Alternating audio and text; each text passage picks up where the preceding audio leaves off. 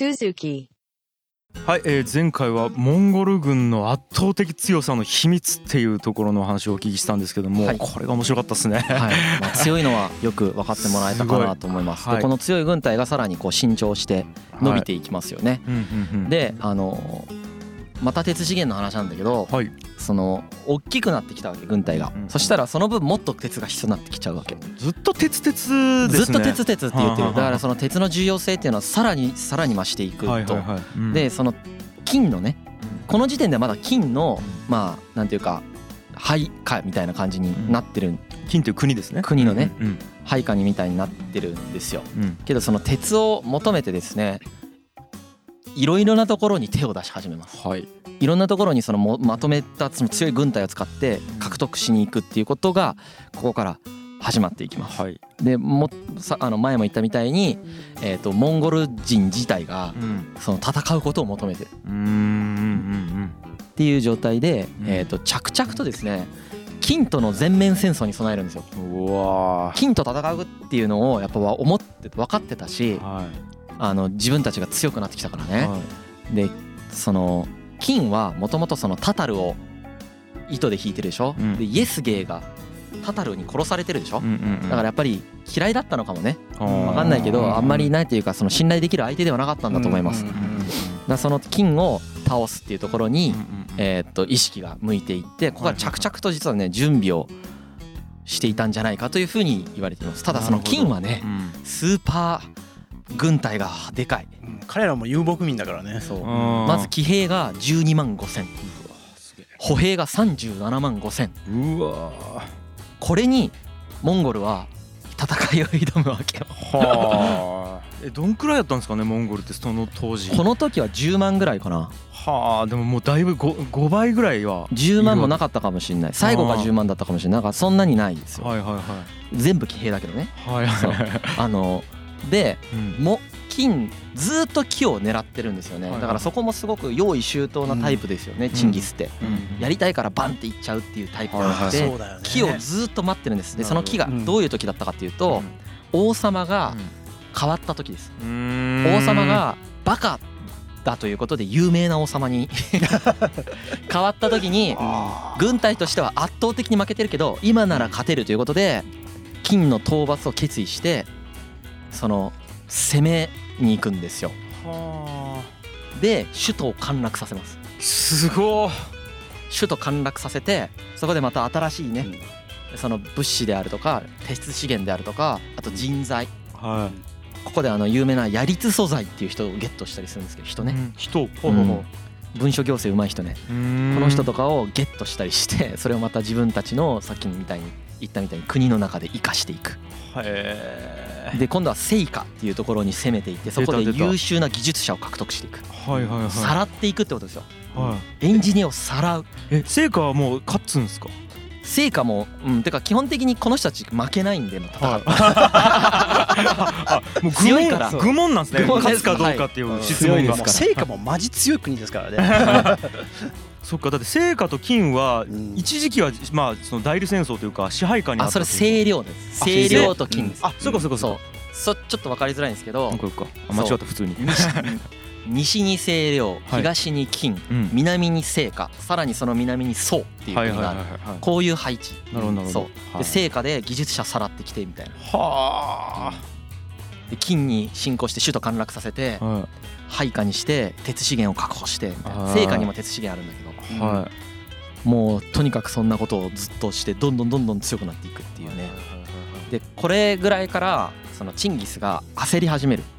死ぬかもしれないから。そうかそこには勝てんもんな。もうね50代ぐらいになってきてうん。50代後半ぐらいになってきた。はい。でもうそろそろ死ぬんじゃないかとやっぱ思うわけですよね今勝てないうんそうでも現時点ではまだそのモンゴル帝国がうん。盤石な体制を築いていないと思ってるわけですこの人は、うん。でその盤石な体制を築くためにはやっぱり中東に攻めないといけないと思ってたみたいうん。らしい。もういいと思うけどな。うん。けどやっぱりその安定的鉄資源の確保であるとか安定的交易路の確保には交易路があるもんね。そう。うん。そのホラズムシャー町っていうところがあるところをうん。倒してそこの道を確保してうん。いかないといけない。なるあとは清涼もちなみにこの時にもうナチュラルに滅ぼしてるんですけど、はいはい。ナチュラルに。気づいたら もうなんか語るまでもなく滅ぼしちゃしただから普通だったらさなんかあのアレクサンドロスの時とかも一つずつやるじゃん。なんか。いやこの人たちも一つずつやってんのかもしれないけどもう滅ぼしてる国の数が多すぎて一つ一つ語れないです。早すぎてサイクルが下がもうまあそもそも一人一人がサイヤ人でそれを統率する部下たちもあだから息子たちほらサイヤもサイヤ人ってさあの 一人一人国に国とか星に送られてその国滅ぼしてそうやん。やるやつじゃん。本当にそうやああれと一緒。あれと一緒。本当にそうやん。ん。あの完全にあれ。だからそのボールチュとかがはい。派遣されて じゃあお前あそこみたいな。えー。感じでお前地球みたいな感じでこう派遣されて うん。そこが滅ぼされる感じ。全くあのイメージ。うん。本当にそうか。うんすごいよね。だけどやっぱりその不老不死を求めてねそのうん。これあれと一緒始皇帝と一緒だよ。帝と一緒だ。はい。不老不死を求めるんだけどやっぱりでそれでね有名なあの中国のね同志をね。同志を呼ぶんですよ。トップみたいな人が。そう。そういうなんか不老不死し語れそうなおじいさんを呼ぶんですよ。はいはいはい。うんでね不老不死の方法はないかって言ったらねう。んあありませんって言われて。そうかって逆に がっかりや。逆に健康とか養生が大事ですよって。そう。あのもう健康を保つしかなりませんって言われて。それその回答にすごく満足するんですよチンギスがいやまあそうだよねって。そりゃそうよ。そりゃそうよ。まあないでしょうねってなって。執着してねえだうんそれちょっと面白かったね。アホやな。うん。うん。それでねあのまあ清涼を滅ぼしてでチンギスが率いるその10万を超えるモンゴル軍の大軍がですねついにそのホラズムシャー町に侵攻するわけですホラズムシャー遠いからね。けど彼ら機動力あって1日210キロ進めるからあ2日で210キロ進めるから まあ何ヶ月かかけたらやっぱ行っちゃうよね。へイスラムの国かこれは。イスラム。うんーうん全然だから文化違うよ。イスラムの国。で最初はなんか友好関係築こうとした？そう最初はなんかこう通商関係を結びたいからそういう話で進んでいったみたいだけれどもホラズムシャー町のこう地方の知事みたいな人があの舐めてたんだね。そうそうチンギス・カンから送られてきたこう死者400人をあの殺して略奪したんですよ。あら。うん、それでいそれでチンギス・カンが「よし軍攻めろ」みたいな。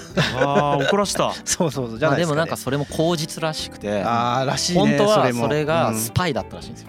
うん。だからスパイだからスパイを送っててチンギスが。うん。情報収集のために。うん。そのスパイを殺した人をうん。あのなんで俺らの死者を殺したんだって言ってそう。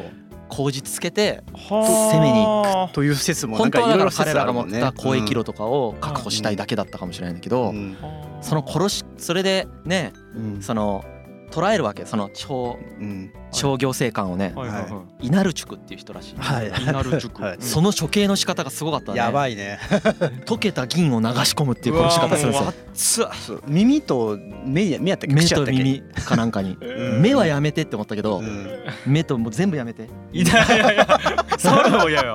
そのねヘレン・ケラーとの違いすごくない？いやちょっとそうやった。そうやった。俺らちょっと前までヘレン・ケラーやってたんですよ。そうそうそうそうそう。ヘレン・ケラーとの違いすげえとか思った、ねうん。まあ銀は当時ではすごくね通貨ととして使われてたからもしかして、お前金が好きだったらいくらでもやるよみたいなこう言いながらこう流して込んでたかもしれない。うわーきこれでね、うん。まあちょっとホラズム社長もね、うん。こう滅ぼされに行くんですけど、うん子供たちの軍隊、はいはい。この女地とかねチャガタイとかウゲデーっていう子供がいるんですけど、はいはいはい。この人たちがやっぱりこう各所に派遣されて、うん。もうさっき言ったサイヤ人方式で滅ぼしていく。サイヤ人方式あーボコボコ滅ぼしていく。わけそうで。あとマッシトルイってやつもいるんですけど、このトルイもね今のイランアフガニスタントルクメニスタンみたいなねまたがるそこの3国にまたがるような諸都市を血祭りにあげるって書いてあって。血祭りにあげる。怖いなと思った。うんうんうん。だってトルイ一人でこのイランアフガニスタントルクメニスタン3国にまたがる諸都市を血祭りにあげてますから超強いよね。だってじゃあマッシーえ末っ子ってことですよね。末っ子です。あラディッツみたいなやつですよね。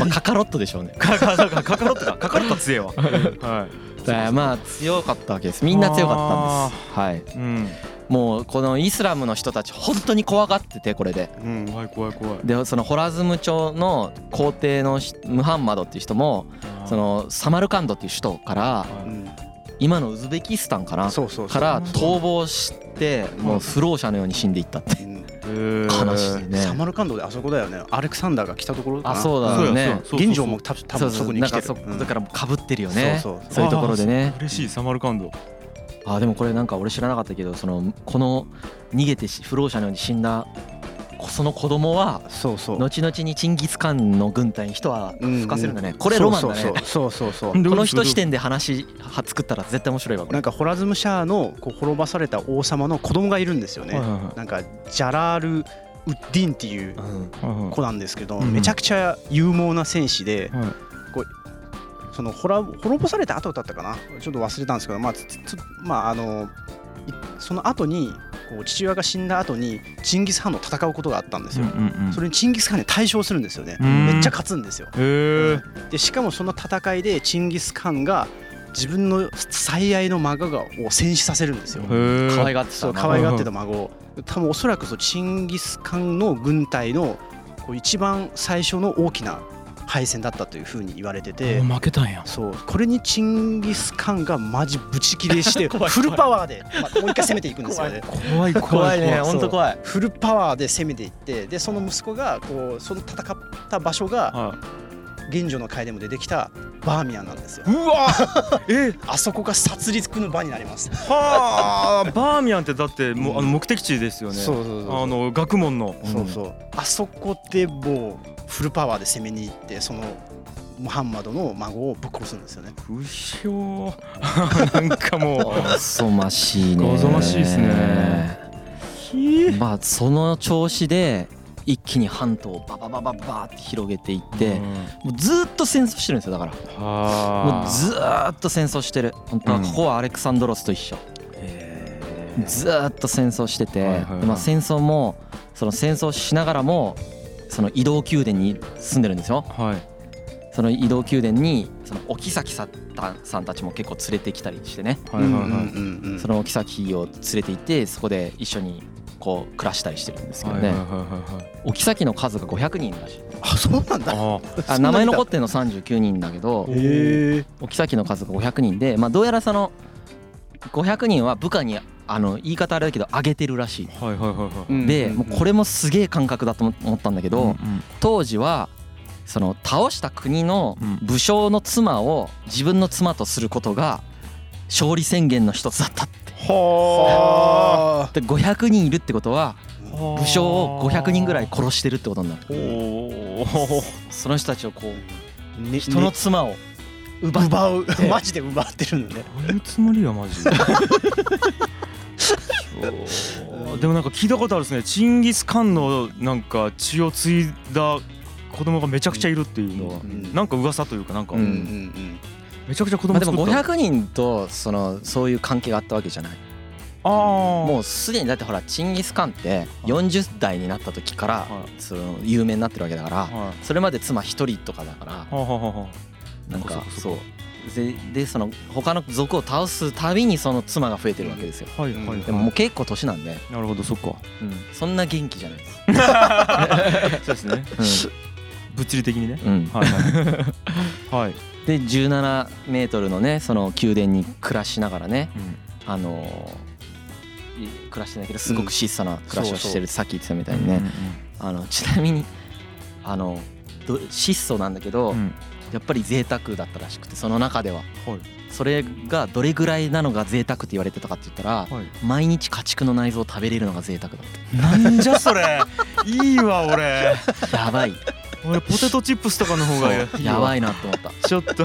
チンギスは毎日家畜の内臓を食べれてたからすごい贅沢な方の暮らしをしてすげえ。まあでもよく考えたらそうであの冷蔵庫がないんですよね。ううん。んだからこう家畜を殺すっていうのはもう贅沢なんですよ。すごい贅沢だよね。うんうん。だからなんだろうね。今で例えたらなんだろう。そのなんだろう。生産できるものを一つ壊すことになるんで。ああそういうことか。そうそうそう。車毎日乗り捨ててるみたいな感じ。ですそうですね。そうかもしれない。1ヶ月ごとに車変えれるぐらいの感じはあるかも。うん。遊牧民から見た時のチンギスのこの時の食生活。まだ使えるやんっていうそ感じですね。う。うわもうもったいないみたいな感じかもしれないです。そうん。でこうもうずっとまあこう中央アジアに進出してからも7年間ぐらいずっとねまあこうやってる中で、まあ、ホラズムシャーとかも滅ぼしていってですね。で最後の最後に目をつけたのがセイカなんですよ。やっぱセイカ邪魔だなってなって。でこのここがやっぱ東西交易の大動脈をなんか握っていると、うんうん、あそうかそう、うん、でこの大動脈を獲得するためにもチンギスは聖火を攻めるということを決めてまた聖火を攻めに行くんです、はいはいはい、もう70代ぐらいこれすげえな。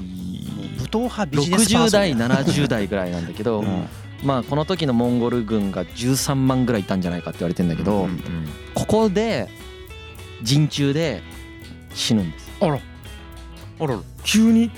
まあ結構急に死にます。へえ病死の説とあと落馬してなんかそのまんま弱って死んだみたいな説の2つある。へえあっちゃー。死ぬ時は一瞬やな。この時のエピソードも半端なくて、はその聖火王がね、うん。あだから自分が死期を悟ったチンギス・カンが、いはい。そのもうそろそろ聖火を滅ぼせそうだった。はい。でその滅ぼす時にもし聖火王がその謁見に来てうん。命乞いしても全員殺せって言って死ぬんですよ、へえその通り全員殺されるんですよ聖火の人が。なんでそんなこと言った？なんでそんなこと言ったんやろ なんで死ぬ前にそんなこと言ったんだろうと思うんですけど。はね。まあ66歳から73歳ぐらいの開きがあるんだけど読みのその死死亡推定年齢、うん。あそっか死んでしまいましたね死んでしまうんですどけどこれあの後継者どうするかっていう話があるんですよ。決めてたっけ？後継者はね一応決めてたんです、うんはい決めててこれはホラズムシャー町にこう攻め入る直前ぐらいうんにうん。逸話が残ってこれも本当史実かどうか分かんないんだけどうん。逸話残ってて妻からうん。あのそろそろあのその要はチンギスもうん。お年召されてるしはい後継者について考えないといけないのではと言われてはい。あそっかみたいな。まあまあまあ。じゃあ考えるかって言ってはい。子供集めたはい。ら子供がねめちゃくちゃ仲悪かったんだって。は めっちゃなんか喧嘩するんだって。長男と次男が特に。長男と次男がババババって喧嘩してでその長男と次男が喧嘩してるしてでどっちもなんか拉致が開かなくてじゃあどうするって聞いたらもうじゃあ長男でも次男でもないその三男のウゲデイっていうまあうんオゴタイとも呼ばれますけどオゴタイとかオゴデイとかねウゲデイとか言われるんだけど今の流行の呼び方ウゲデイ。うん受けてんのまあまあもう全然違今の流うけどまあまあ行まあ。はウゲデイ。でこのウゲデっていう人にした方がいいっていう話をこの長男と次男がしてなんか襟び襟首掴むレベルの喧嘩したらしいよ。うん。長男と次男が。じゃあウゲデーにするかって言ってうん。ウゲデーになりますへえあじゃあ別に自分たちがなりたかったわけではなかったんですかね。まあでもねこれはその歴史家からすると多分嘘って言ってました。へえなんかそんな決まり方するかなっつってた。へえ ああそっか。なんかそれになんかいろんな意図が本当はあ裏にあってうんうんうん。権力闘争とかも本当はあってそうなったのを隠してるんじゃないかみたいな。あり得るなちょっと納得するかもしれあない。ーいや俺ささっきのその、うん。俺が死んだら生徒あ生家殺せみたいなやつももしかしたら殺した後にチンギスの遺言のせいにした可能性もあるなとか。あまあそうかもしれない。だからまあここらまあ辺はちょっとねわやっぱかんないですね。りあんまりちゃんと残ってない歴史ってこういう感じこういう感じになるのか。でまあま想像するしかないんですよね。はで、えー、と次次回ははい。これラストなんですけど、じゃあこのチンギスが死んだ後のモンゴル帝国についてはいはいはい。はさらっと喋る。あわかりました、終わりたいと思います。いやー今回もボリュームたっぷりでありがとうございました、はいありがとうございますありがとうございます。